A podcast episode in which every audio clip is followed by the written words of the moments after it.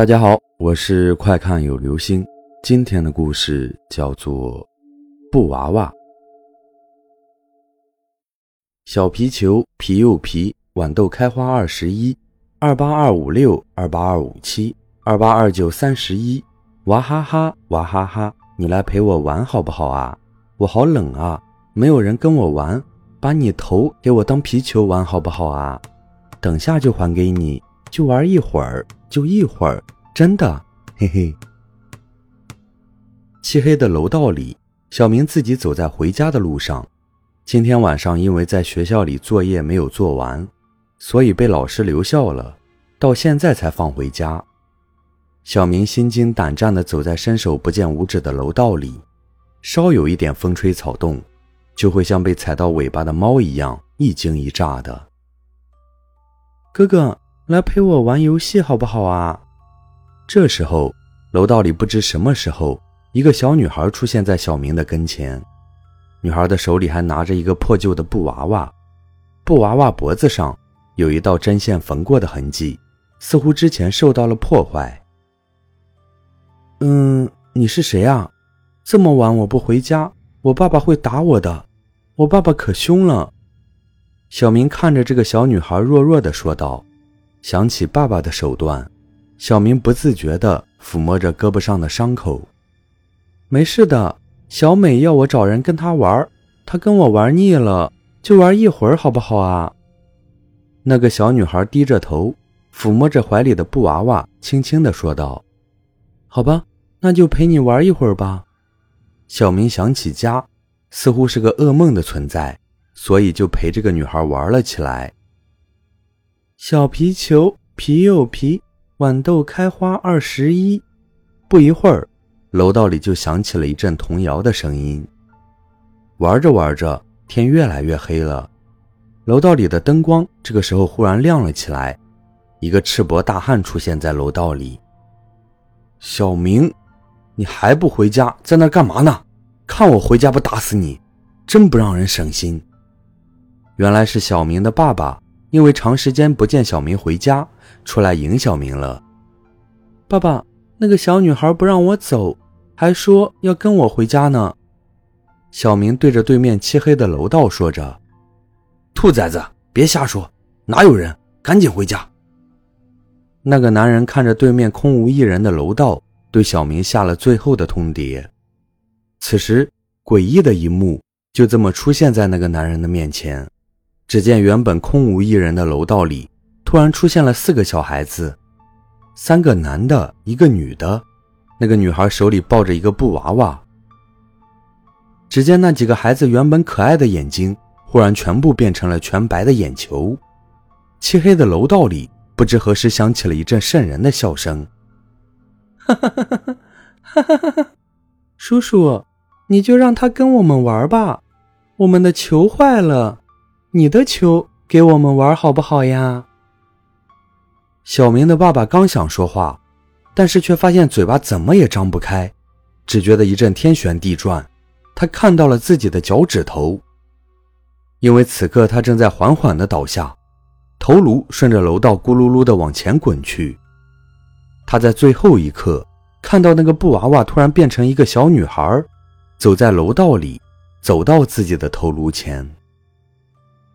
第二天，警察发现了一具男尸，头颅不翼而飞，身体就这么倒在楼道里，现场鲜血铺满了整个楼道。我住进这个小区已经半个月了，最近不知道怎么回事，特别喜欢布娃娃，也许是童心未泯吧。毕竟女孩子喜欢布娃娃是天经地义的事。可是最近我新买的布娃娃却怎么也找不到了。我翻箱倒柜的找了个底朝天，还是不见他的踪影。就在我到门外收拾垃圾的时候，我发现一个布娃娃静静地躺在我的门前。那是一个款式很老的布娃娃，看款式似乎是日本的布娃娃，已经是绝版了的。虽然有点旧，但还是可以用的。因为之前我到处买，就是没有买到这款娃娃，于是我就把它拿回了家。等我把布娃娃修补好的时候，天已经黑了。可是布娃娃的脖子的位置有一道深深的裂痕，我怎么也无法掩盖住，拿着针线看着这个布娃娃，我心里充满了喜悦。晚上，我做了一个梦，我梦见那个布娃娃自己从柜子上跳了下来，摇身一变变成了一个小女孩，转身走出了我的房子。第二天早上起来，我第一件事就是去观察我的布娃娃。